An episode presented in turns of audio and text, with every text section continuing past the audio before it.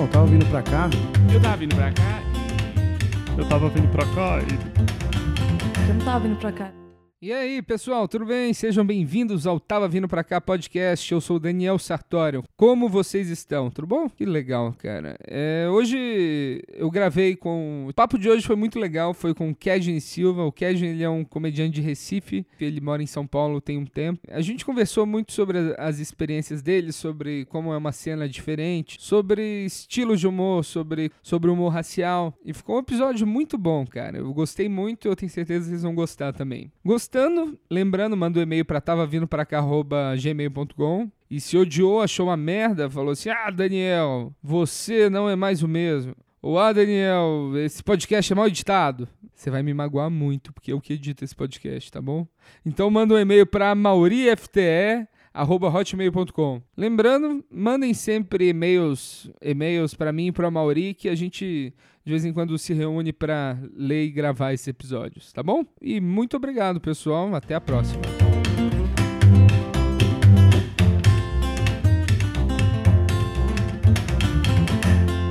Eu tava, tava vindo pra cá e fiquei pensando, amanhã é sexta-feira santa e eu não como nada do mar, não como peixe, não como camarão, essas paradas nada. Então eu pensei mesmo, o que, que eu vou comer amanhã? Será que eu posso comer, posso, será que eu posso comer ovo? Porque, porra, ovo não tem sangue. É da galinha, mas não virou sangue ainda. Então, eu sei que posso tomar vinho, que vinho pode, mas, porra, será que, que ovo faz, faz, faz- é mal? Não vamos arriscar, né? Ah, tamo aí na correria, meu irmão, não vou. Aí eu acho que eu vou comer ovo, um omeletezinho de salada de alguma porra dessa aí. Cara, eu sou pagão, eu não, eu não fui nem batizado. Ah, é? Meus pais eram espíritas, são espíritas, então eu não fui nem batizado. Eu não tenho a maioria dessas referências que a galera tem de sempre comi carne na, na Semana Santa. Nunca deu merda. Eu não, não nunca deu merda, tá tudo bem até agora. Ai, porra. Me, me- A minha família era, era evangélica. Meu pai era presbiteriano. E aí. A minha mulher ainda tem alguma coisa disso. Ela fala assim: não, não pode comer carne. Caralho.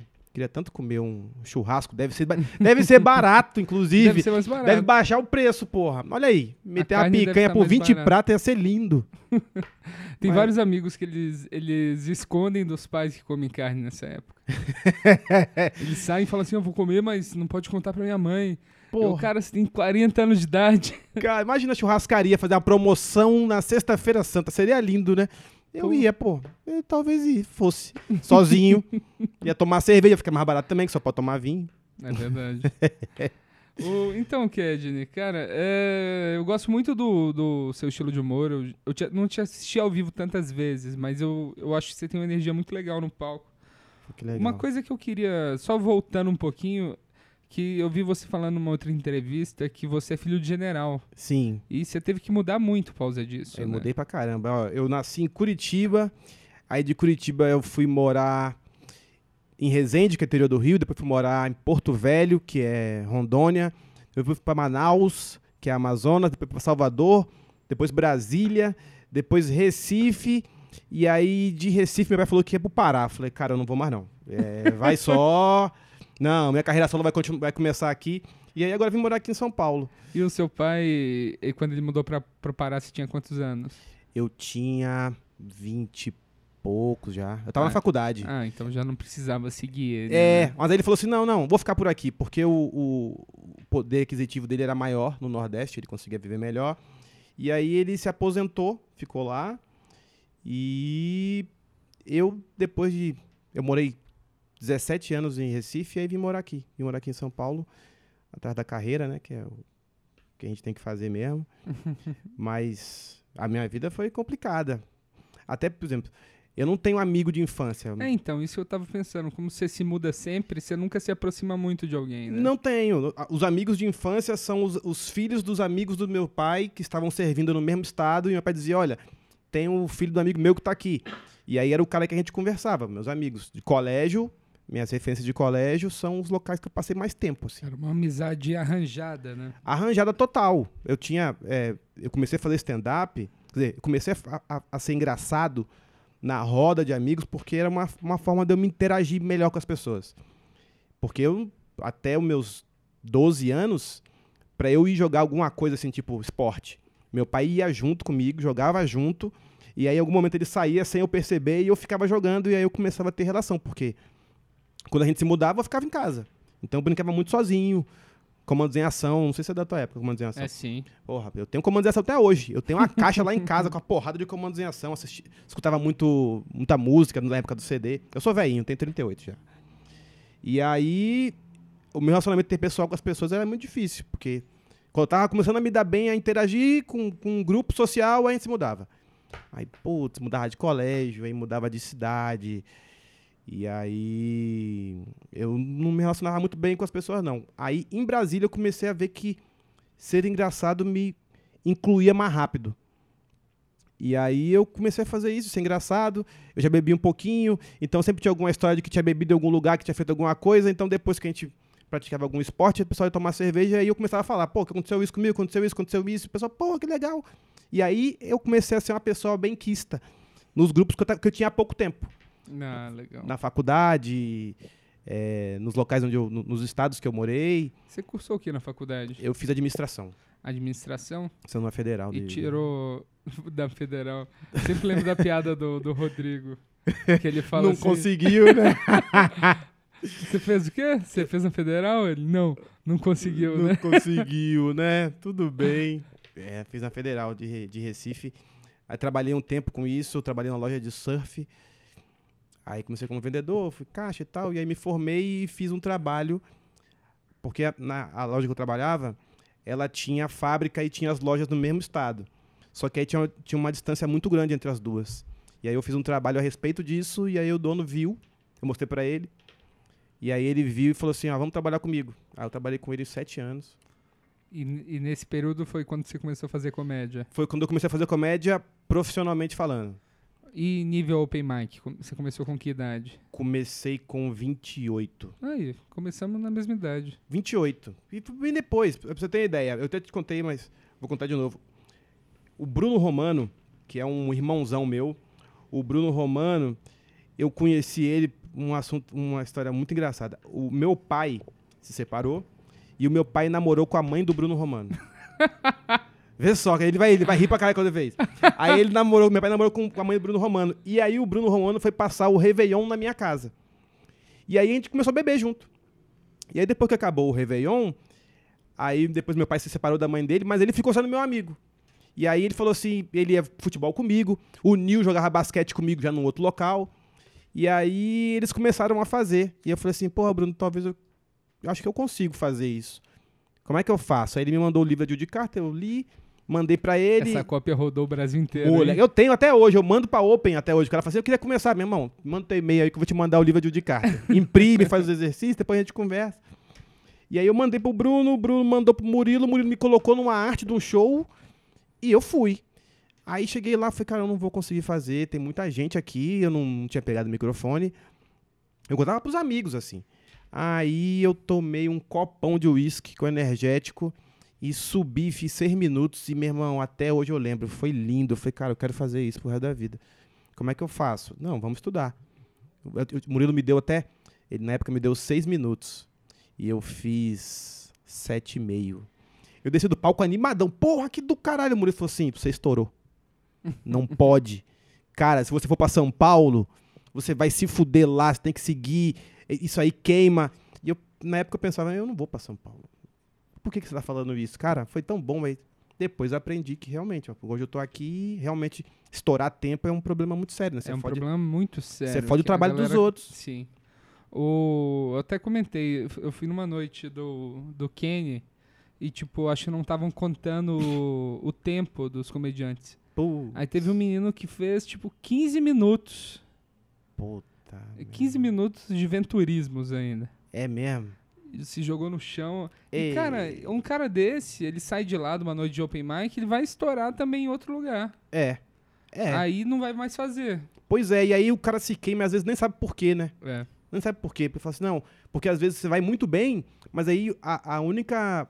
O a única comentário que o pessoal tem a seu respeito é: e aí, como é que foi lá? Ah, teve um cara que estourou. Nem se fala a respeito se ele foi bem, se ele foi mal. Às vezes ele foi muito bem, mas ele não pode gastar, né? É.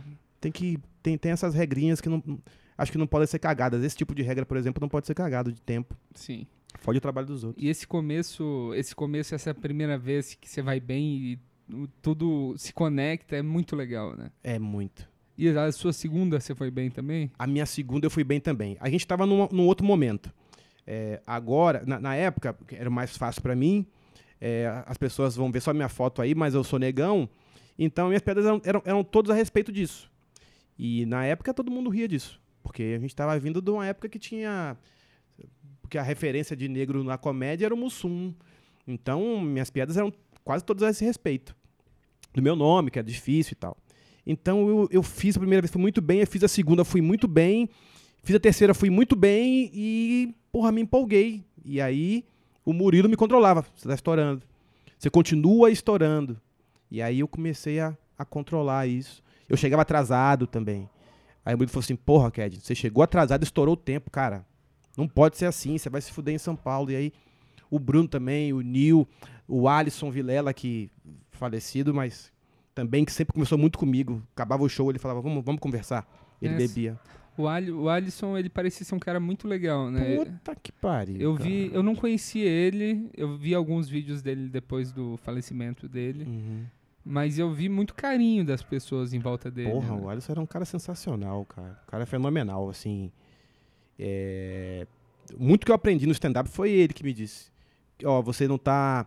Você tá gaguejando, a sua dicção não tá boa, você bebeu demais, você estourou o tempo, você não pode chegar atrasado, você tem que acertar com seus compromissos. E era um cara que era mais novo que eu, mas que me dava esporro, assim, que, que, que eu acho que também é é uma característica que a gente tem que ter como humorista, que é entender que as pessoas estão te criticando para você melhorar e não porque só querem criticar. Então qualquer Exatamente. crítica é válida. Qualquer humorista que não tem um senso crítico, ele tá afadado a, a se perder. Sabe uma- um tipo de crítica que eu acho muito interessante do.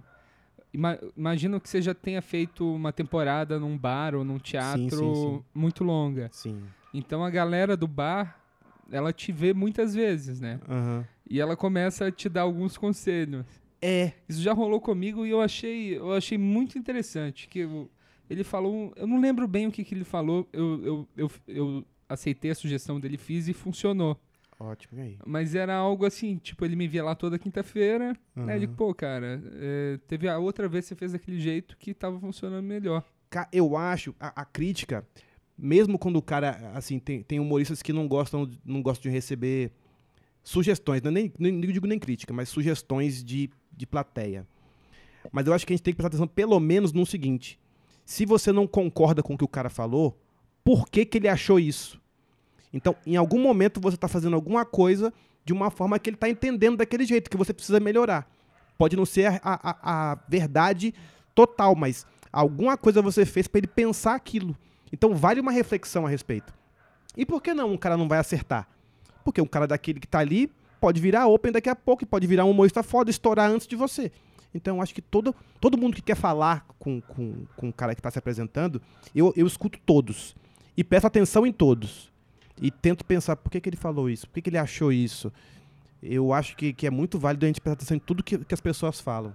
Tudo, tudo, tudo. Eu presto em tudo. Tanto que às vezes tem shows em bares, e aí eu falo pro- pra pessoa que tá produzindo, eu falo assim, cara, eu, eu queria ir nas mesas, falar com as pessoas.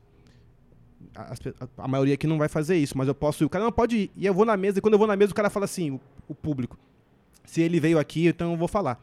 E o cara fala, olha, eu não gostei, achei isso legal, achei isso não, não- é muito bom. Isso aqui, eu, ah, tá. Eu vou pegando todas as informações, falo com as pessoas. Até o cara que tá, às vezes, querendo tirar foto, tá com vergonha, ele- quando eu- ele vê que eu tô indo nas outras mesas, ele já tira o celular dele do bolso. Porque ele fala assim, ele Legal. vai vir aqui. Então eu não preciso me levantar e ir lá e correr o risco de pedir a foto e ele não tirar. Então eu vou na mesa, o cara fala, bom, ele veio aqui, vamos tirar a foto? Eu falei, porra, lógico, e o cara troca ideia, fala sobre show. Que isso é uma coisa muito legal do, do stand-up de bar, né? Essa interação e Proximidade, né? proximidade. Eu, eu já eu tava pensando, no, a gente tá planejando uma noite com a galera da minha geração, assim, Legal. e sobre pegar um bar versus pegar um teatro. Sim.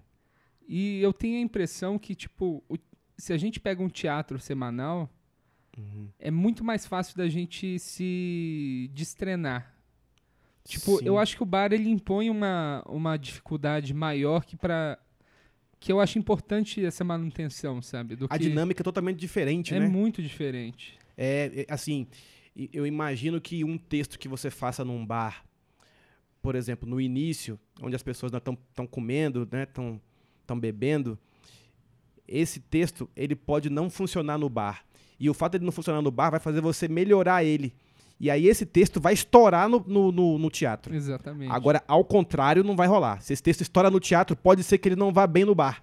E você fica perdido. Você fala, ué. E assim, eu, eu, no, agora menos, mas antigamente, se tinha um texto que eu achava que era muito bom e eu fazia ele no teatro e ele no bar eu não conseguia fazer ele direito, eu acelerava a entrega para chegar no punch, achando que o punch ia me salvar. E não salva, porque aí toda a perspectiva de entrega é to muda totalmente. Aí você fala mais rápido, a pessoa começa a não entender, e aí começa a cair, você fica mais desesperado, começa a falar mais rápido e vai perdendo os punches. E aí a mente vai trabalhando contra, né? Que você fala, porra, não entrou. E aí, como é que faz? Não entrou. Então o bar, cara, o bar, para quem tá começando, é bar. Eu fiz muito bar, eu faço muito bar ainda. E eu acho, eu, eu gosto muito da, do, do, da resposta que eu tenho no bar. Se eu quero testar alguma coisa, eu testo no bar. É, o único problema é o dono do bar, né?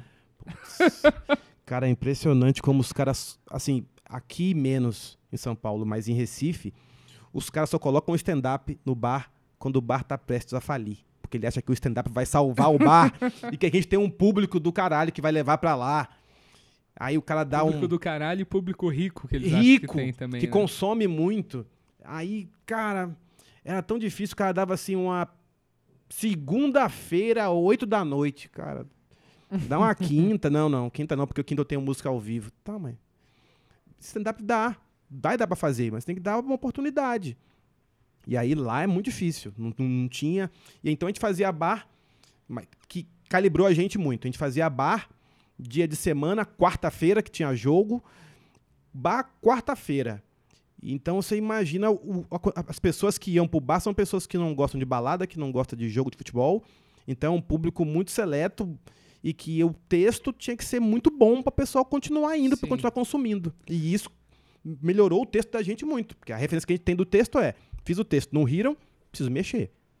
E você vê diferença na plateia de Recife para São Paulo, por exemplo? Vi, vi sim. A plateia de Recife é... Eu tenho a impressão que, tipo, todo comediante que vem do, do Nordeste, assim, ele vem com mais sangue no olho. Sim. Que eu, eu imagino que talvez os, a plateia ela se distraia mais, ou por ser uma cena mais nova que é de São Paulo. E uhum. eu imagino, tipo, no sul, no, eu fiz em Curitiba. E eu fiz uns bares lá, eu não fui bem. É mesmo? E foi, foi bem terrível, na verdade. Mas por quê? Que que... Cara, eu nervoso Sim, e faz fiz isso. três shows lá e não me compraram na primeira piada e, e é aquele negócio. Pô, aí... É os 30 segundos que você falou. É, exatamente, os 30 segundos. Aqui, quando eu, quando eu vim, eu vim pra cá de férias algumas vezes para fazer show, e aí nos 30, o meu sotaque, eu não tenho sotaque porque eu mudei muito, mas na época eu tinha muito sotaque do Nordeste. Então quando eu chegava e que eu dizia boa noite, as pessoas já compravam porque o sotaque era diferente. Então eu começava a ir muito bem. Mas, depois que eu vim morar aqui, e como eu tenho uma, essa adaptabilidade, porque tinha mudado, morei em vários locais, então eu perdi um pouco do sotaque do Nordeste.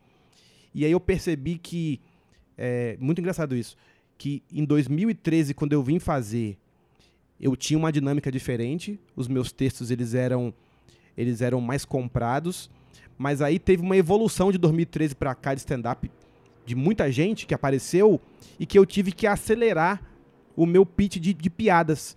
Então, quando eu cheguei aqui, eu tinha piadas que eram muito espaçadas, eu falava mais devagar, eu tive que falar mais rápido, acelerar a entrega.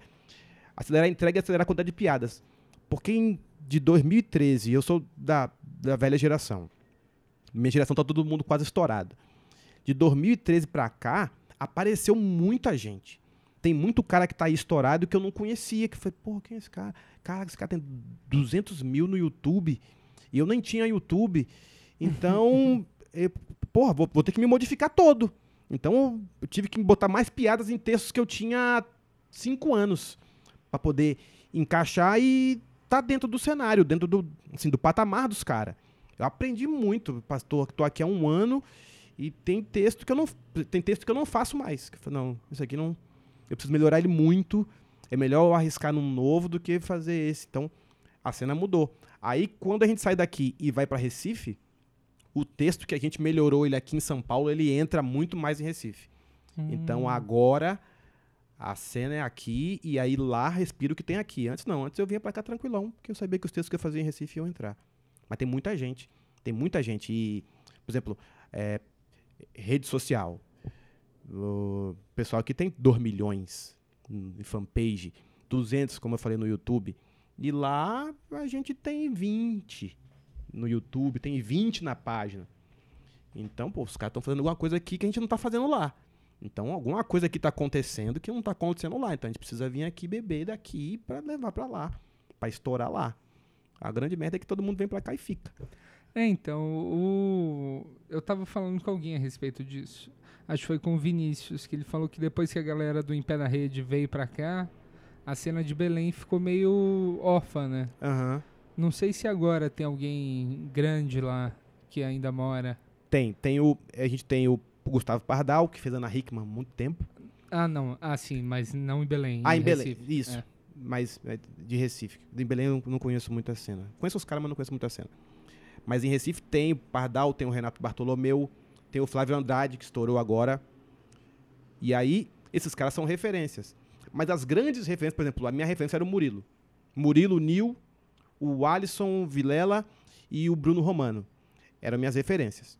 E aí esses caras começaram a vir pra cá. E aí a gente teve o peso de segurar essa referência que, que se tinha. Mas não é a mesma coisa, sabe? É, por exemplo, eu acredito que se o, se o Nil tivesse em Recife, ele teria um programa em Recife. Mas aí, a partir do momento que um cara cresce, fica muito grande, ele vem pra São Paulo, não, não repõe do mesmo jeito. Porque é o É. Nil. Eu abria show pro Nil, então os caras não vão me colocar no patamar do Nil. Precisa ver alguém, de, sabe? Crescer. Quando o cara começa a crescer, ele resolve vir pra São Paulo. Mas, cara, pra viver de humor, o, Bruno Romano me disse isso muito. O Murilo também. Tem que vir morar em São Paulo. Se você acha que dá condições, é morar em São Paulo. De de- nem de humor, de stand-up, a princípio. Porque tem vários É. humoristas lá. Tem youtuber estourando, mas de É, tem um stand-up. cara, de onde ele é, que teve um especial dele no Netflix agora? ah, é do Ceará. É do Ceará. É, ele tem um filme. Ele tem muitos filmes. É, ele teve o Shaolin do Nordeste. Ah, aquele cara do É, Shaolin. aquele cara é do Shaolin do Nordeste. Ah, não sabia. Aquele cara é do Shaolin do Nordeste. Aquele cara é o seguinte, a história dele é muito legal. Ele Como que ele chama? Ah, agora você vai me pegar, aqui. cara, nome. Eu não. Eu lembro muito pouco o nome dos caras. Mas ele morou nos Estados Unidos, ele era cara, ele era taekwondo, karaté, coisa desse tipo. E aí ele aprendeu lá, trabalhou lá e com, com, com taekwondo. E aí ele voltou para o Brasil e aprendeu nos Estados Unidos muita coisa a respeito de cinema. E aí ele fez um filme. Escreveu o roteiro, fez um filme e o filme estourou. Que foi o Shaolin ou foi algum outro? Eu acho que foi o Shaolin. O Shaolin foi uma produção grande, né? É, porque eu acho que foi no Shaolin. Não sabia que era esse cara. É ele. Eu acho que foi no Shaolin que ele tinha um, um- que tinha um lance Esse que era é muito bom, Shaolin do, Shaolin do Sertão. sertão. Ele tinha um lance de palavras cearenses que, que as pessoas não entendiam, um, um dialeto, como se fosse um dialeto cearense. E aí isso todo mundo comprou, né? Não sei se foi isso, se foi Cine Hollywood. Edmilson Filho. É, É esse, esse cara. cara. Aí ele fez um especial agora do Netflix. Então. E- mas, mas o Ceará tem uma cena, que é diferente de Recife, de humoristas cearenses que estão no Ceará. Tem uma cena. Lá tem, tem bares que tem é, humor de segunda a domingo. Caramba. Aí é outra cena. É, É, diferente do, o- de Recife. O sabe? Roger estava me falando de uma, de uma mulher que ela é comediante do Ceará, que ela tá até em temporada aqui em São Paulo. Deixa eu ver se eu lembro o nome dela. Rosicléia? Rosicléia. Rosicléia. E eu nunca ouvi falar nela. Cara, o Ceará é assim. é, aqui, por exemplo, o pessoal vem pra São Paulo. O cara vem pra São Paulo passear e aí ele quer ir no Comedians. Como forma turística, de Sim. conhecer um local que tem os melhores humoristas. No Ceará tem uma cena de humor. Então o cara vai lá, ele, fala- ele sabe que em algum dia ele vai ter que pegar um dia de noite pra ir num show. Que legal. Aí, pô, a Rosicléia, do, lá do Ceará, tem a Rosicléia, que ela até fez escolher o professor Raimundo num passado, um passadinho razoável. Tom Cavalcante saiu de lá, Tirulipa saiu de lá, Zelezinho, que é de Recife, mas fez muito show lá. Então esses caras estavam todos lá, estourando lá, na cena de lá. E eles ficaram lá por muito tempo. Saíram porque tava precisando ganhar mais dinheiro e vieram para outros estados. Mas eu acho que até que eles ainda estão lá. O Tirulipa tá lá ainda, ele sai, faz show e volta pra lá. Então essa é a diferença do cenário de Recife, que os caras que fazem sucesso ou que estão numa crescente, eles vêm pra cá, porque é stand-up. E lá eles conseguem fazer lá. E aí movimentam uma cena lá que em Recife a gente ainda perde. Em algum momento.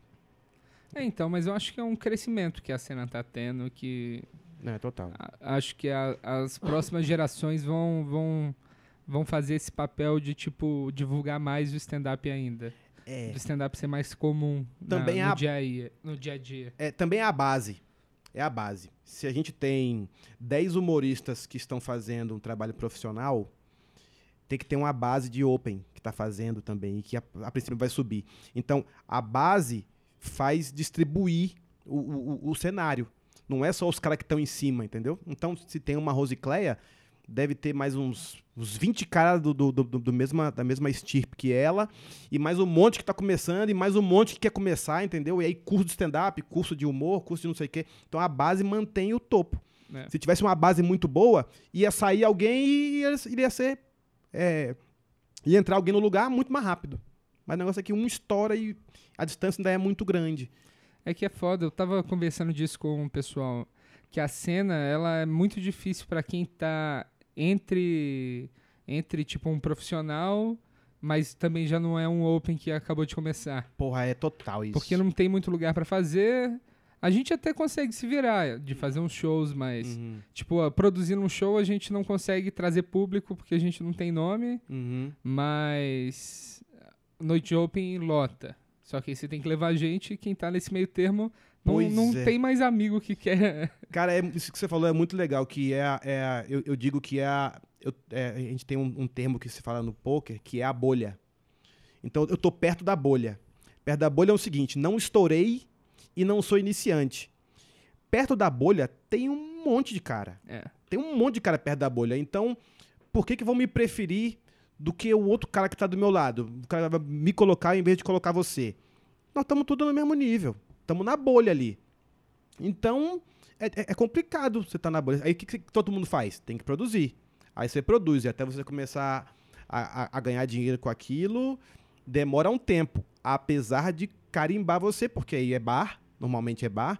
E aí você começa a en- encaixar seus textos e começa a fazer os textos melhores e vai à, à medida que você vai fazendo textos melhores, você vai começando a produzir melhor seus textos em menor tempo e aí você vai chegando mais perto da bolha para estourar e para lotar. Então, quem tá na bolha é complicado demais. Eu, eu até assim, muitos, muitas vezes eu fico pensando muito em casa quando eu faço um show que eu vou mal. E aí eu pensava assim, ah, talvez não seja pra fazer essa porra não. Porque a gente faz um show mal, a gente repensa a carreira todinha, né? O cara fala, não, acho que eu não vou conseguir chegar, não. Bicho, não, não, não, não vai dar, não. E aí depois, umas quatro cervejas, eu falei, não, mas peraí. Eu fui bem tal dia, porque você vai bem 100 vezes, você vai É, mal que- uma, aí você fala, porra, será que é isso mesmo? E ainda tem o lance que geralmente depois de um show terrível vem um show muito bom, né? É.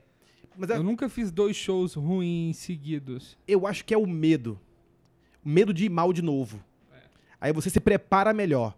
É, tem, tem um monte de cara aqui, assim, desses caras de, de- Esses gurus de, de comportamento que dizem o seguinte, que a gente tem que ter medo.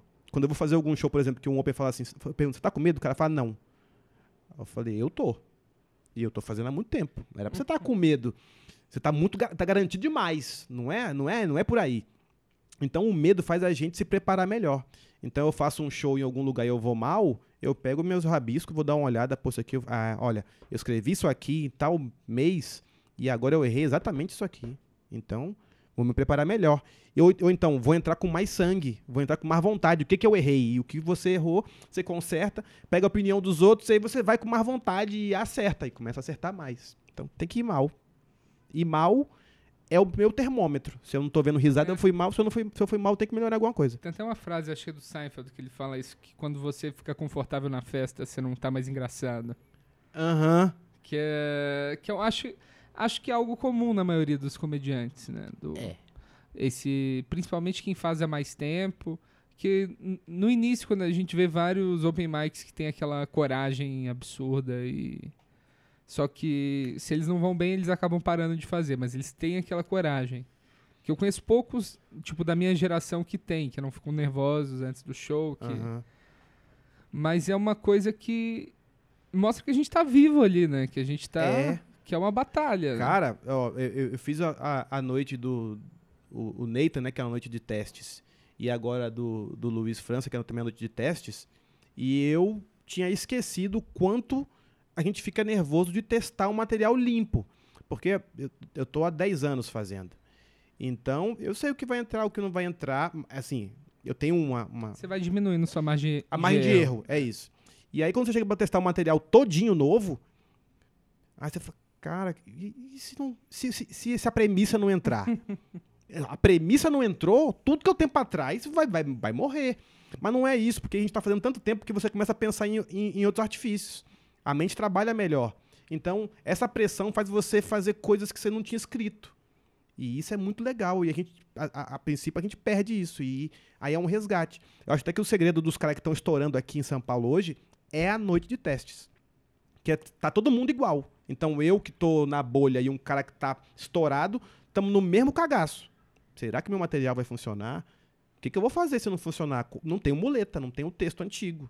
É isso aqui que tem que funcionar. E esse medo faz a gente evoluir, se preparar melhor, ter mais Sim, piada. Com certeza. Eu sempre vejo assim, às vezes você vai fazer um show e você não. Tipo, se eu não repasso o texto sozinho uma vez, ou uma ou duas vezes, eu tenho uns erros de pronúncia, umas pausas a Uhum. mais. Uhum. E é um negócio que eu tenho que me policiar pra sempre fazer antes do show. quando eu escrevo algum texto, eu sou muito storyteller. Né? Eu até escrevo alguma coisa de, de online, mas eu sou muito storyteller. Eu fico. A minha forma de decorar é. Eu repasso a história toda na minha cabeça e penso que se eu estivesse contando o que está acontecendo. Então, se eu tô falando de alguma, eu tenho um texto de futebol evangélico que eu tô jogando, eu me vejo jogando. Eu toco a bola pro cara. Eu tô esperando ele receber, ele, ele me tocar a bola, entendeu? Então eu fico rememorando isso. Então aí eu fiz isso, aí eu fiz isso, aí eu fiz isso, eu fiz isso, aí a história. Depois que eu decorei a história mentalmente, aí eu digo, como é que eu vou fazer para contar a história ao mesmo tempo que eu tô vivendo ela? Que aí é, é- é o que muitos, muitos estudiosos dizem, que é o trabalho do. que o, o- o comediante, o humorista, o humorista, ele é ator também. Porque tá interpretando alguma coisa que ele escreveu. Então eu tô interpretando aquilo que eu tô pensando ao mesmo tempo. Então isso me faz decorar. Então, se eu pensei uma premissa agora contigo aqui e eu falei com você, você falou, pô, isso é muito bom, eu anoto para depois, quando chegar em casa, eu pensar a respeito, eu conseguir decorar, ver a historinha, decorar a história na minha mente para poder entregar. Eu tenho muita dificuldade de fazer história. Uhum. De, Eu tenho histórias boas que eu conto em barra, só que, tipo, eu não, não consigo fazer um palco de maneira a ritmar com as piadas, sabe? Entendi. Talvez seja o seguinte, é, o, o, o- cara que é storyteller, é, é, eu, por exemplo, eu conto essas histórias para quem não me conhece. Por quê? Se eu contar, por exemplo, que eu tava, eu, eu parei numa blitz e aí um cara pediu minha identidade e eu dei uma carteirada, as pessoas não sabem que meu pai é militar. Então eu tenho que contar desde o começo para dar um fundamento para a pessoa poder entender por que, que aquilo é engraçado. Então isso me ajuda muito. É, o que, que as pessoas precisam saber para poder rir disso. Nem que eu tenha Sim. que encaixar isso numa pedra no começo. Então dizer, por exemplo, que eu, ah, eu nasci em Curitiba e em Curitiba de Negão tem eu e só. E aí lá na frente, lá atrás, eu começo a contar alguma coisa que tem a ver com isso. E aí o pessoal, ah, tá, mas ele falou no começo, então costurei aqui. Então é, é uma historinha, mas que tem um começo lá, lá na frente. É. Sabe, Você vem encaixando tudo isso. É, é assim que eu faço. Mas mesmo assim, Fazer eu- como se as pessoas não, não, não te conhecessem, isso é bom. É, porque, eh, por exemplo, eu. eu, eu Muito- é muito raro o ponto da carreira que as pessoas te conhecem, né? Que Porra, lá. que, que, que, por exemplo, cara, eu, eu não, se eu chegar num lugar e falar assim, e aí, cachorro? Ninguém vai entender.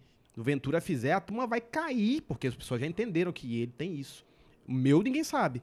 É, eu até vi um podcast teu aqui com, com o Rogens, que ele falou: o meu carro, as pessoas têm que entrar no meu carro. E o meu carro está em movimento. Como é que eu faço para as pessoas entenderem desde o começo o que, que eu vou falar? Então eu preciso explicar, ó. O meu vai ser, daqui, vai ser a partir daqui.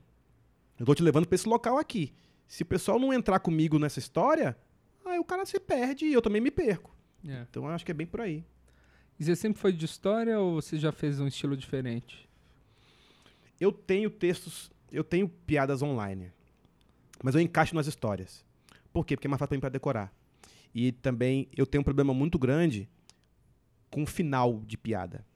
Os meus finais, eles, eles não são tão bons como eu gostaria que fossem. Eu tenho, eu tenho isso nas minhas histórias também. Eu não fecho. Eu tinha um problema muito grande, mais maior, há um tempo atrás, porque como eu não tinha final, então eu encaixava uma história com a outra, uma história com a outra. O show, normalmente, ele ia muito bem.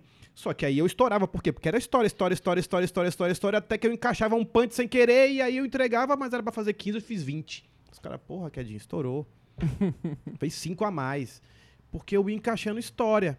E aí agora eu tô conseguindo escrever e pensar em histórias, e aí colocar elas, minhas histórias online, e colocar no meio do texto.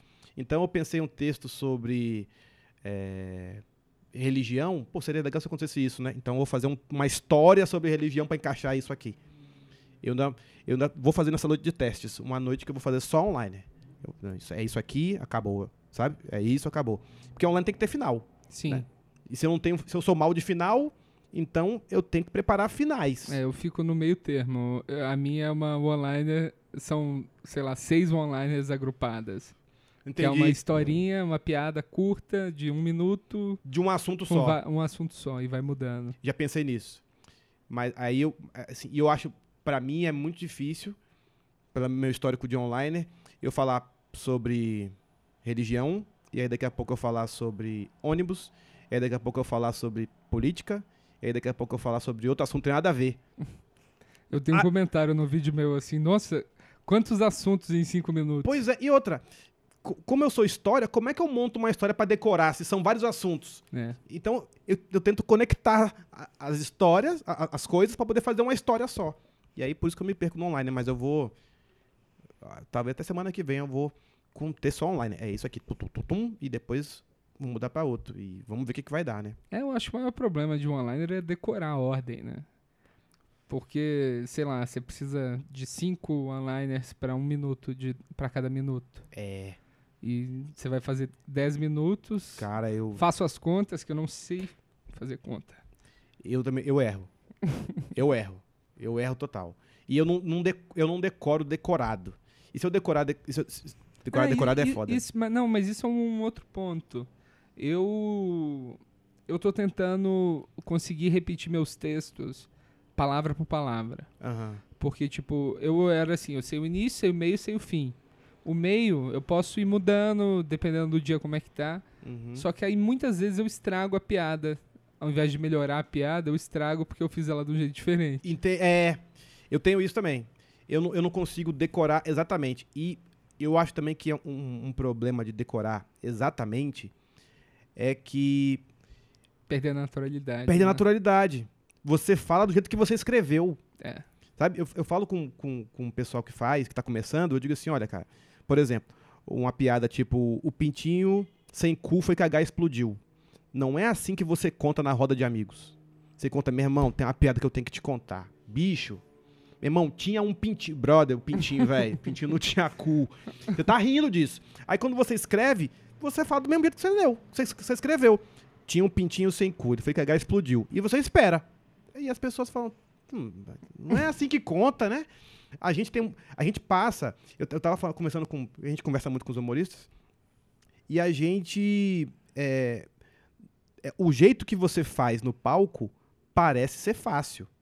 Mas não é. Ele é feito pra parecer ser fácil. é, né? é. eu tava falando até com, com o Santiago, que é um grande brother, eu converso muito com ele a respeito. A gente tem que construir uma forma, que é construir a piada, e depois desconstruir ela pra contar. E isso é muito difícil. Né? Você, você constrói um texto, fala, bom, beleza, tá- aqui tá o texto, tem piada, tem punch. Mas como é que eu vou contar isso aqui pra ficar engraçado? Porque às vezes o que tá escrito não é engraçado. É a mímica que você faz, é um jeito que você entrega, é a pausa que você tem e que a, a o time é um negócio muito foda. Você errou É- o time, você errou, você perde é tudo. sinistro isso, como que faz diferença, né? Puto, time é foda de pegar. Então, às vezes eu, eu, eu Eu começo. diria até que o texto é a parte menos importante. Menos importante, eu tenho, eu tenho estudado muito a respeito depois que eu cheguei aqui, e aí eu até parafraseei o, o MC que eu, eu gosto muito de rap. E ele falou o seguinte, que ele fala, né, que é, escrever rap é a parte mais fácil. E eu acho que também no stand-up. Escrever texto é a parte mais fácil. A entrega é importante, é, o local que você tá é importante, as conexões são importantes, o local que você está fazendo o show é importante, com quem está fazendo o show, com quem você está na rede social, isso é muito importante. Escrever, todo mundo escreve. Quando a gente chega num patamar da carreira que você consegue entender se o punch é bom ou se é ruim, as outras coisas todas são muito mais importantes. É. Então, esse pessoal que está na bolha, é tudo isso. Sabe escrever, consegue conectar uma piada boa, mas aí tem a entrega, tem a, o acting. Conexão a, com a plateia. Conexão com a plateia, tem a pausa, tem os 30 segundos. Quem foi antes de você? Sabe, assim, a gente pode pensar assim, pô, o cara foi antes de mim. Ele arrebentou? É, então eu vou ter que manter. Ou então, o cara foi mal? É, então eu vou ter que levantar. Se você pensar desse jeito, você sobe no palco já com medo. E não é, é vou fazer do jeito que eu faço, que eu acho que vai dar certo e deu certo, beleza, mantém. Não deu certo, tem que modificar alguma coisa. Sai do palco e escreve. Errei nisso, errei nisso, errei Você nisso. tem ideia? Eu já cheguei a cogitar a, a usar óculos no, no, no show para o fato da, assim, a galera olhar e falar assim, entrar. assim, esse cara de óculos pode ter alguma coisa para dizer. Eu tenho isso que, é, é, eu, eu, não, eu não sou um cara muito bom de redes sociais, eu tô ficando melhor. Mas aí tem, eu, a gente tem que fazer stories, né? As pessoas querem acompanhar a vida do humorista fora do palco. E eu tenho uma vergonha do caralho de fazer uma selfie e dizer assim, gente, então, eu tô aqui em tal lugar. Aí eu fazia de óculos escuros, porque ninguém tá, ninguém tá vendo, foda-se. Se eu não tô olhando pra câmera, saca? Tô, e, assim, eu tenho que falar em primeira pessoa, aí eu ainda. Não tenho um pouco de resquício. Eu acho uma babaquice, você tá falando assim, e aí, pessoal, beleza? Então, eu lancei um vídeo hoje. Porra, será que vocês podem ir lá? Caralho, que bosta. Será que tem alguém olhando essa porra, tá curtindo? Mas você vai fazendo mais vezes e depois você vai. É, é tudo a repetição, né? Você vai fazendo mais vezes, você começa a entregar melhor. Fala, ah, não, então é isso. Quando eu comecei, comecei a fazer stand-up, eu olhava, eu pegava um ponto fixo atrás do público, olhava só pra lá e fazia. E depois eu comecei a olhar pras pessoas. E aí perceber que olhando pras pessoas eu me conectava mais rápido. Sim. Então aqueles 30 segundos, que é o, o que eu acho que é até a gente falou, passou por isso muito rápido, mas eu queria ressaltar aqui, que é o seguinte: eu acho que os 30 primeiros segundos do cara, quando ele pega o microfone, é o que faz ele render ou perder a plateia em 80% dos casos. Então. Com certeza. É um, um, boa noite. Ou uma piada que você fez a respeito do cara que acabou de sair.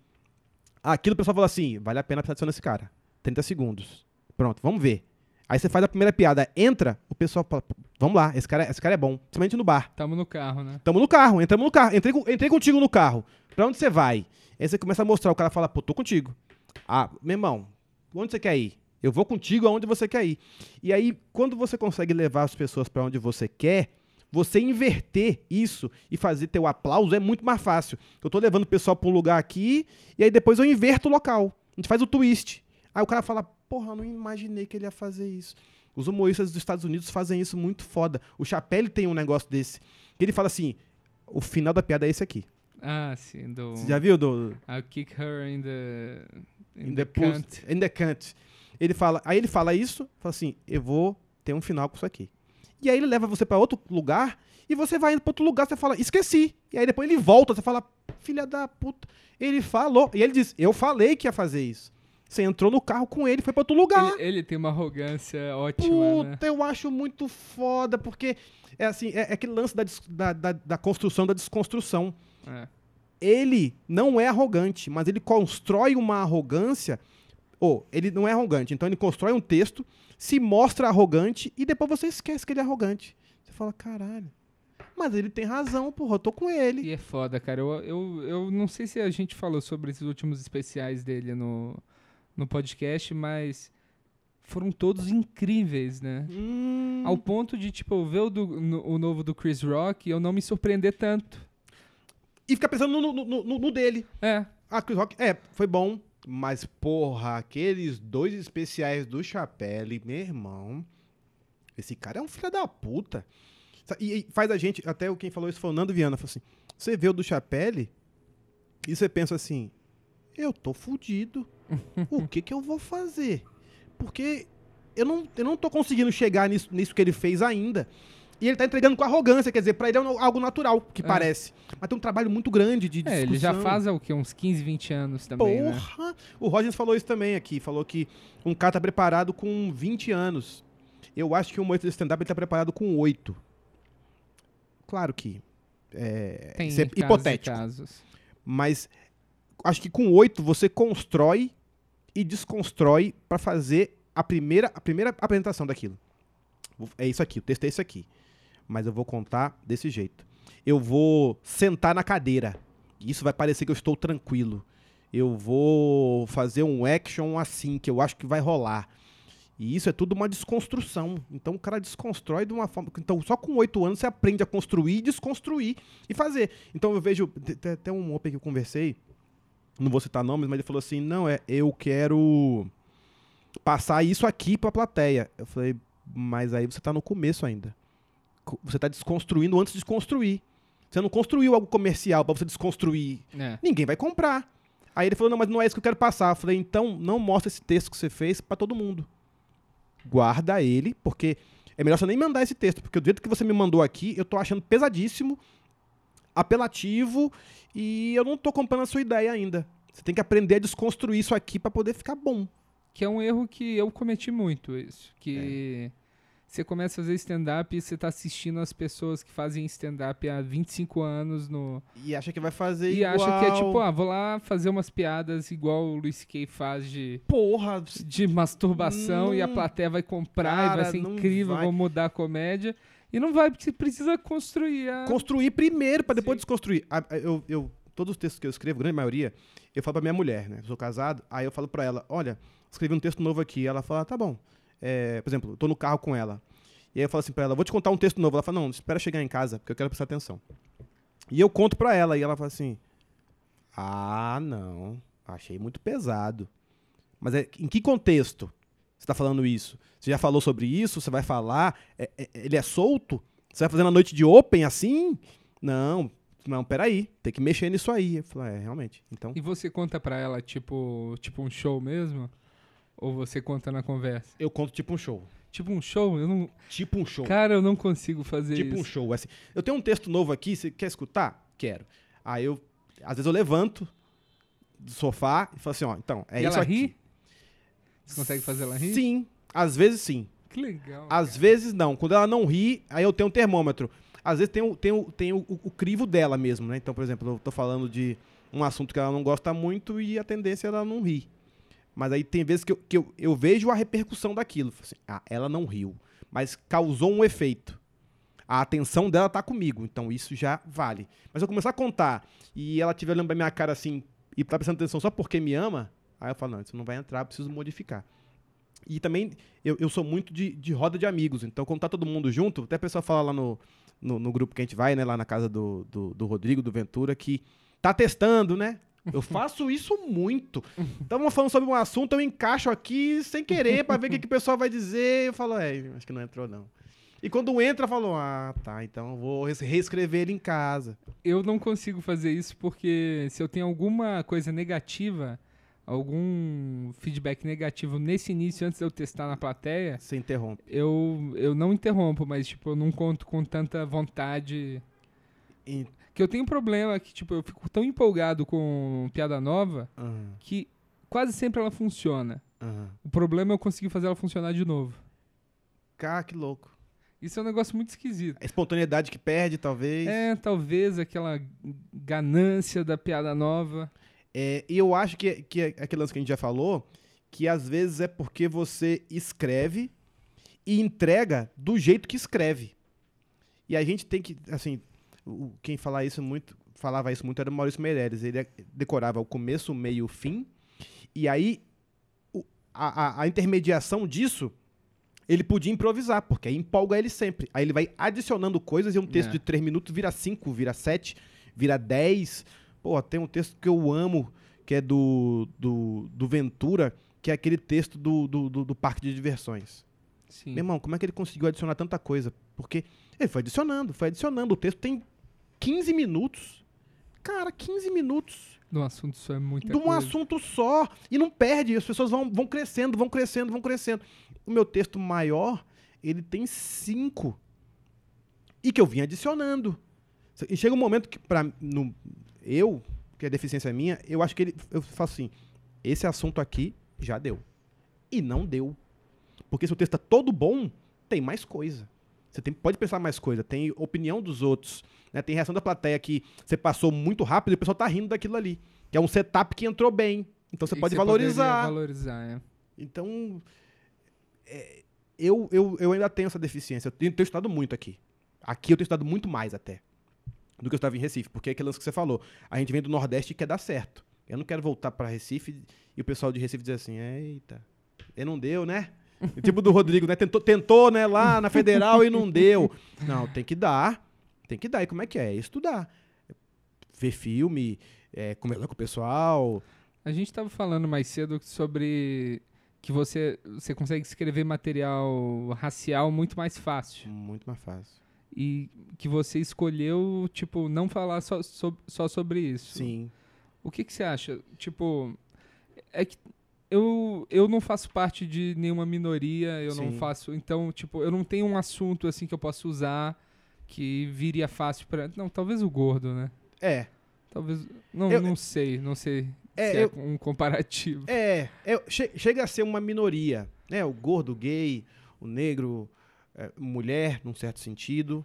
Porque, assim, quan- quando, quando eu vejo mulheres falando a respeito de machismo, mas do machismo propriamente dito que acontece, elas reforçando o machismo, tá dentro de mim. Dentro do que, do, do, do que, eu, do que eu tenho. Então, eu, eu, eu, eu não me acho um humorista negro, não é no sentido literal, mas no sentido de texto. Se eu quiser fazer um set de 20 minutos com texto que não tem nada sobre negro, eu consigo facilmente e sem medo. Sem problema. E eu não quero ficar preso nisso. Porque eu acho que o humorista tem que ser humorista. Sabe? Assim como os atores reclamam muito que é assim, papel para ator negro. E eu não quero, eu quero que alguém possa me escalar em qualquer elenco.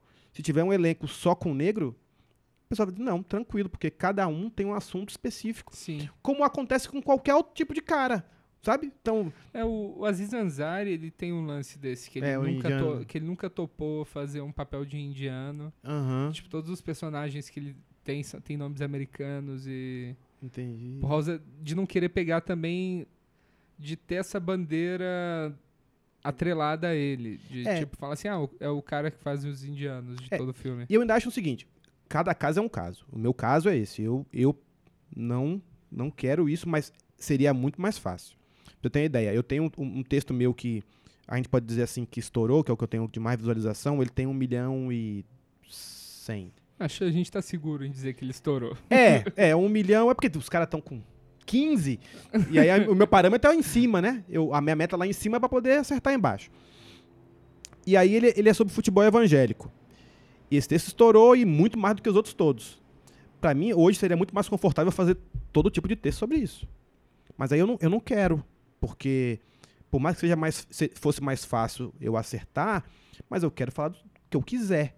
Não quero dizer assim, não, eu não, eu não por exemplo, se eu faço um texto de futebol evangélico e daqui a pouco eu vou falar sobre sexo antes do casamento, não vai entrar, porque eu tô construindo um público que eu não vou conseguir dar conta. Não é que eu não vou conseguir, eu não quero. Eu quero Você ter não quer ter essa limitação. não quero ter né? limitação. Então, do mesmo jeito com o negro. Com o assunto de negro. Então, eu levantar a bandeira contra o preconceito. Beleza. E aí, se algum dia eu for falar sobre algo que algum negro fez que eu não gostei, os caras vão vir matando. Então, eu diversifico. Mas aquilo que a gente falou dos 30 segundos, eu preciso comentar. Eu não posso deixar passar em branco, no meu raciocínio. Eu não posso deixar passar em branco. Mas aí, em preto, né? Mas aí, em algum momento eu saio e vou para outro assunto, tipo, né? Eu sou negro, mas eu tenho assuntos igual o seu, não é só isso. Que aí fazer identificação. Eu não, não, não quero ficar preso a isso.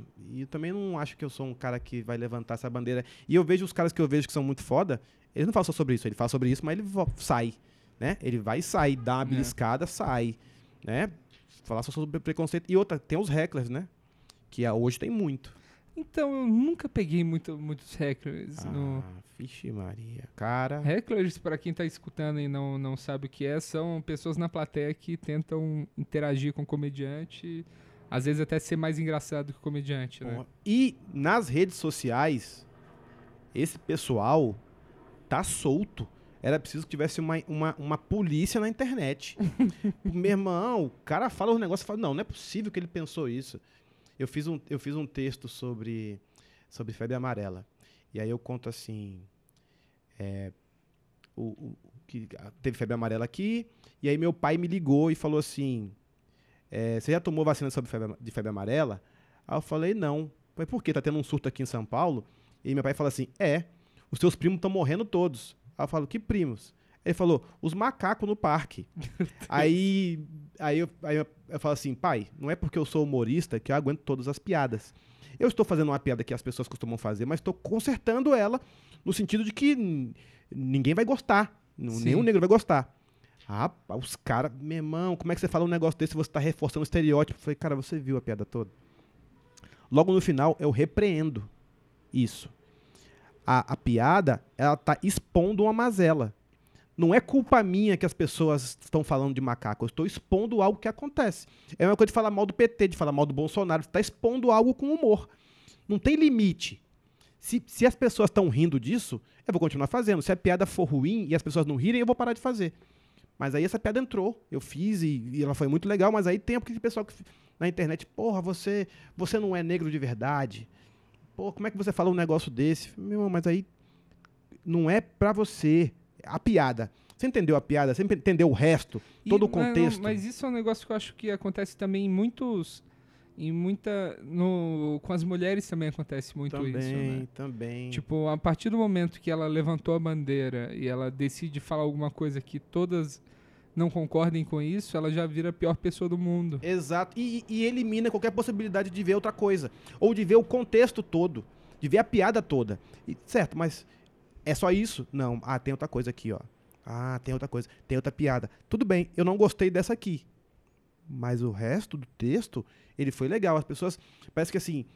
Por exemplo, se eu colocar um, um título do texto.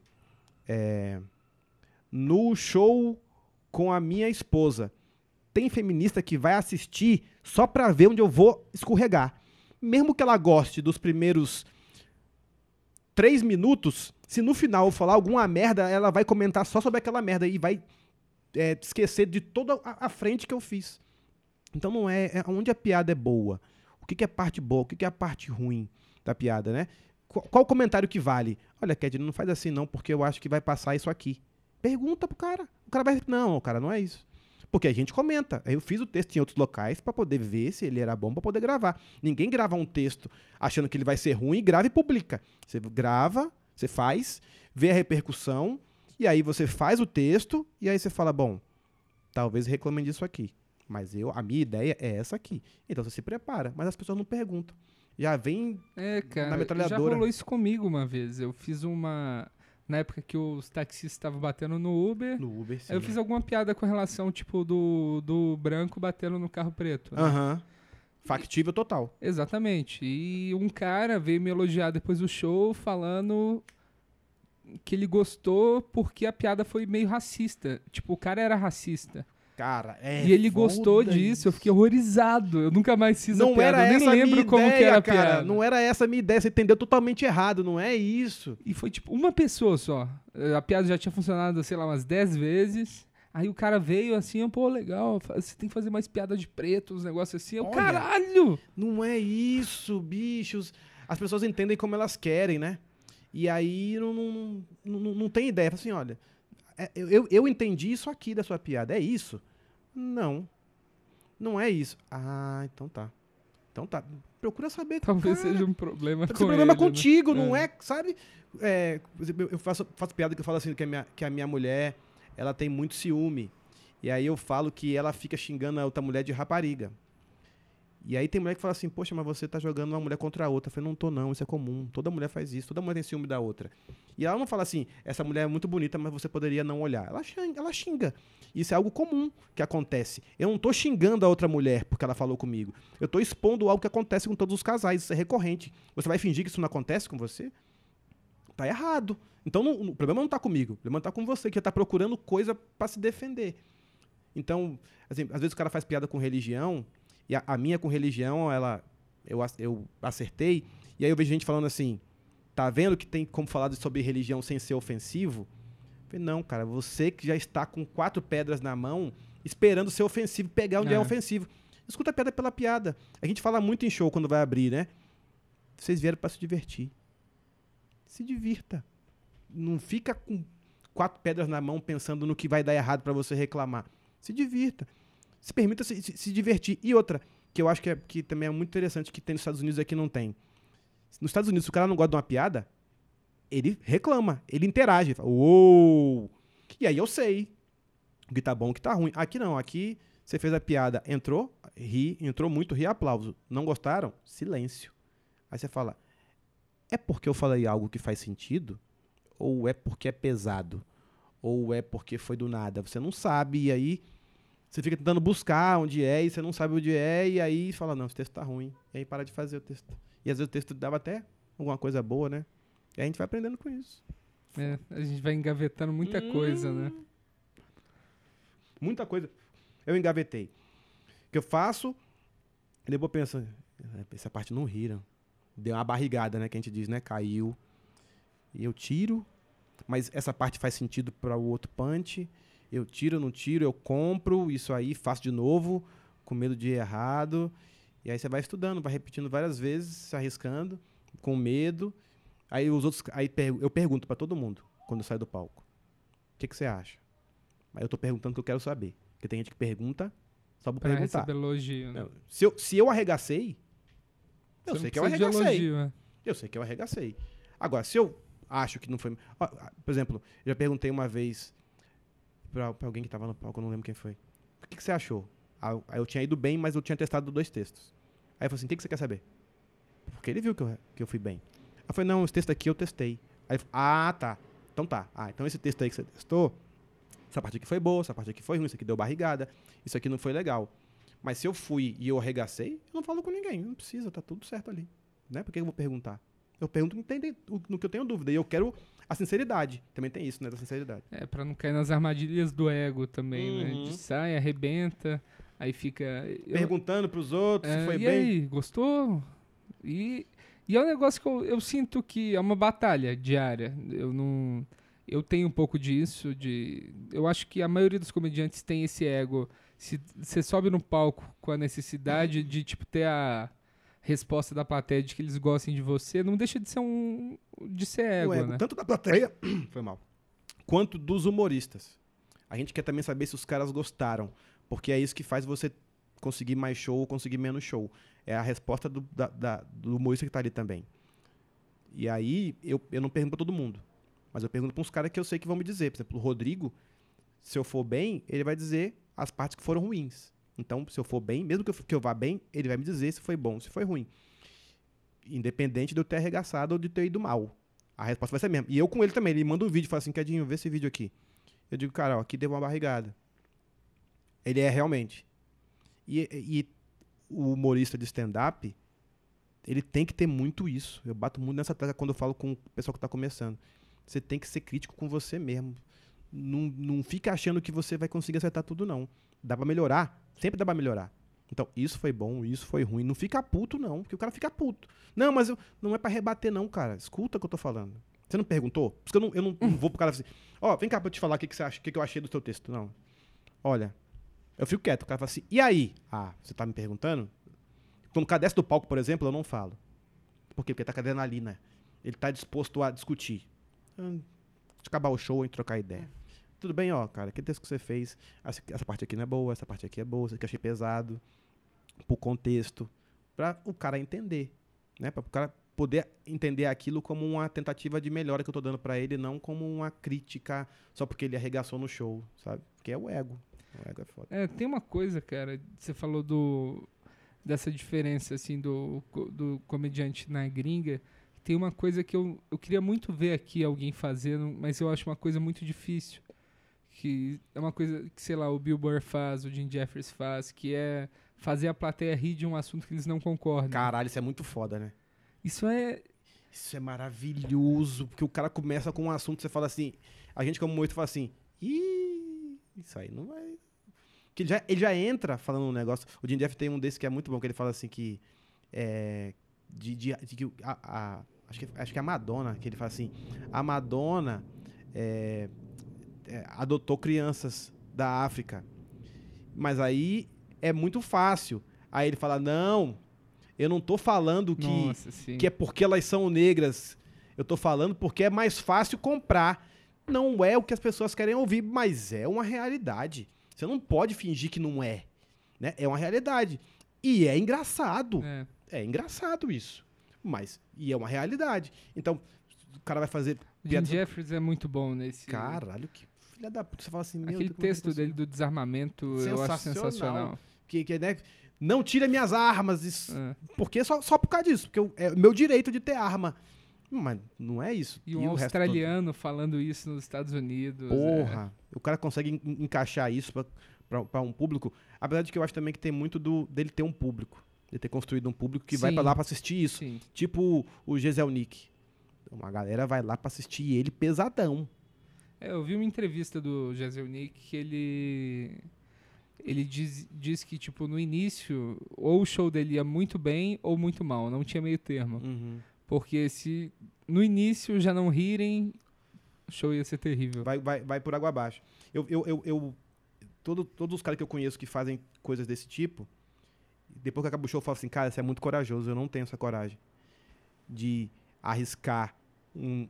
E, e, assim, de ir pra um show pensando, eu posso acertar muito ou eu posso errar muito. Mas aí tá o risco. A gente tem que assumir riscos. É o risco de fazer um texto novo, É. todo novo. Se você arrisca muito, você pode acertar muito. Se você arrisca pouco, você vai acertar sempre a mesma coisa.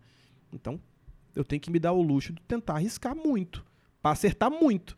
E aí, de repente, achar um, um- um grupo de pessoas que gostam daquilo ali e levar e me manter. Porque se eu ficar igual a todo mundo, Exatamente. vai ser é. mais um cara. Exatamente. E aí, isso que é o... Mais um cara na bolha, são 50 iguais, que aí o cara vai dizer. É tipo como se o cara botasse todos os nomes num potinho e dizer assim: quem que eu vou chamar pra fazer show hoje? Aqui todo mundo igual. Ah, é Fulano, foi sorteado, é esse. Que você tem que nichar em algum momento, né? Eu tenho que nichar. Eu tenho que nichar. Então, Seja qual nicho for. é, é o carro, aquele lance do carro, né? Quem são as pessoas que eu quero colocar dentro do meu carro? É esse pessoal aqui. Como é que eu faço pra acertar mais? É aqui. Mas o que, que eu quero falar? É isso aqui. Então, juntar todos esses pontos e dizer, é isso aqui que eu quero falar, vou me sentir bem falando sobre isso, vai vir um pessoal que uma quantidade boa e que eu vou conseguir me colocar no mercado. É isso aqui, porque todo mundo é concorrente. O Open é concorrente. Tem Open que vai numa noite e arregaça. O cara fala assim, esse cara aí. É Ó, pro Open, onde é que você vai fazer show? E você tá do lado, você fala, "Ah, esse cara foi melhor do que eu. O público tá querendo ver ele. E ninguém falou nada comigo a respeito. Então ele acertou em alguma coisa aí, precisa prestar atenção no que tá fazendo. E a gente tem que. é, é, a, to- a todo momento a gente tá prestando atenção no que todo mundo tá fazendo, né? E viver comédia, né? E isso é uma das coisas que foram mais difíceis pra mim. Viver comédia. Por quê? Porque é, eu acordo de manhã, por exemplo, e penso assim: preciso fazer uma postagem boa pro Instagram, preciso fazer alguma coisa boa pro Stories, preciso fazer alguma coisa boa pra minha página, preciso colocar um vídeo no YouTube. E não tenho piada. Não tenho coisa boa. E aí eu vou estudar alguma coisa, vou ver um vídeo de um cara e falo assim: eita, tem uma ideia boa aqui, aí faço um meme. Aí tem uma ideia boa aqui, faço um stories gravando. Ah, isso aqui é, um isso aqui é uma coisa boa. Aí faço um texto que eu escrevo para poder gravar, para publicar. O tempo todo. Se acertou uma, tem que acertar mais outra logo depois. Tem que acertar mais outra logo depois. Os caras que eu vi crescer acertaram várias seguidas e estão acertando ainda. Então você tem que acertar muito. Não é assim, fiz um, porra, legal, agora eu vou me chamar. Não, você tem que continuar acertando. Uma que você fez, acertou, as pessoas têm a sua atenção. A partir dali, você vai ter que continuar mantendo. É os 30 segundos, né? É os 30 segundos. Bernardinho fa- fala muito isso, que é, é, chegar é fácil, mas como é que se mantém? E é por isso que tem uns caras que se mantêm, que se mantêm muito distante dos outros. Que eles estão acertando muito e arriscando muito e tentando muito e se dando ao luxo de errar muito e ter gente reclamando e o cara fala, não, tudo bem, mas eu vou fazer outro. Aí faz outro, acerta, faz outro, erra, faz outro, acerta, faz outro, erra. Mas aí a quantidade de acertos que ele tem é tão grande que ele sai da bolha e estoura. Aí você fala, caralho, mas o que, que esse cara fez que eu não fiz? Ele tá arriscando. E você não tá. Que é o lance também do, do que a gente falou do assunto de fazer sua piada sobre a mesma coisa. Você fala, sua piada de negro, ela vai dizer, tudo bem. Ah, mais uma. Pô, Já sei o que esperar dele. é, ele entrou no palco e vai dizer assim, ah, porque as cotas, o cara fala, pô, hum, é de novo isso, é. É, ah, porque é, preconceito. Ai, cara, mas você não tem outro assunto, né? Tem tanta coisa acontecendo no mundo, né? Eu, eu, eu até falei com, com, com o Santiago, conversei com o Santiago, ele falou assim, é, Kedinho, que, qual o texto que você queria fazer que você não fez ainda? Eu falei, político. Porque eu ainda não me sinto instruído o suficiente para falar sobre algo que eu não tenho total conhecimento. Então, eu falei, não, tem que escrever um texto político. Eu escrevi, estou lá com uma página. Não testei ainda. Devo testar daqui a um mês. Porque aí, se eu, a minha deficiência é não saber exatamente sobre isso, então eu tenho que falar que não sei exatamente sobre isso. E vai ter um grupo de pessoas que não sabe exatamente sobre isso, que está no mesmo, no mesmo situação do que eu. Então eu tenho que expor e estudar um pouquinho mais para poder entregar alguma coisa legal a respeito do assunto e fazer sobre o assunto. Eu tenho que fazer sobre isso. E, e fugindo e aumentar a gama de assuntos que eu consigo falar. Porque aí você pega pessoas de todos os locais. É. Eu tive gente no, no, meu show que era evangélico. Já tive gente no meu show que viu alguma piada minha sobre coisa racial. Já tive gente que, que, era, que era casado e foi no show porque eu tenho um texto sobre casamento. E junto aquele pessoal todinho ali que quer ouvir o que eu tenho para falar, a, mesmo que não seja a respeito só do assunto que ele quer ver. Assim, por exemplo, o texto que eu fecho hoje é o texto de futebol evangélico. Eu já vi gente com o celular na mão, mesmo dizendo que não pode filmar, esperando. ele vai falar sobre aquele assunto. Aí quando eu comecei, o cara filmou, me marcou e falou assim: Kedney Silva, futebol evangélico. Ele tava esperando o show todinho pra ver aquilo, mas comprou outras coisas. Porque ele não riu só daquilo. Então ele, ah, ele comprou outras coisas que eu falei e comprou o que ele veio para ver. Eu acho muito legal esse tipo de piada que o cara conhecendo ela ainda funciona. Ela ainda funciona. Eu não, eu não, eu não, não acho que eu tenho uma piada assim. Que as minhas piadas elas dependem muito de surpresa. Uhum. E a partir do momento que você surpreendeu a pessoa, você não surpreende ela de novo com aquilo. Entendi.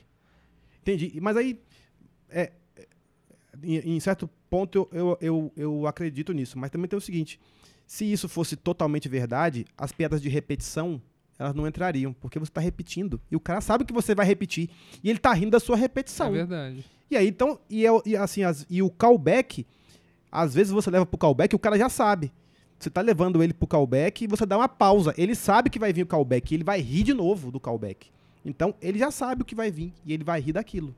Então, é, deve ter visto, já acontecido com você. Do cara dizer assim, eu vim pra cá pra escutar a sua piada sobre tal assunto e você não fez. E eu contei pro meu pai, pra minha mãe, pra minha mulher que você ia fazer essa piada. E você não fez. Aí você fala, porra, é. Me avisa. Eita.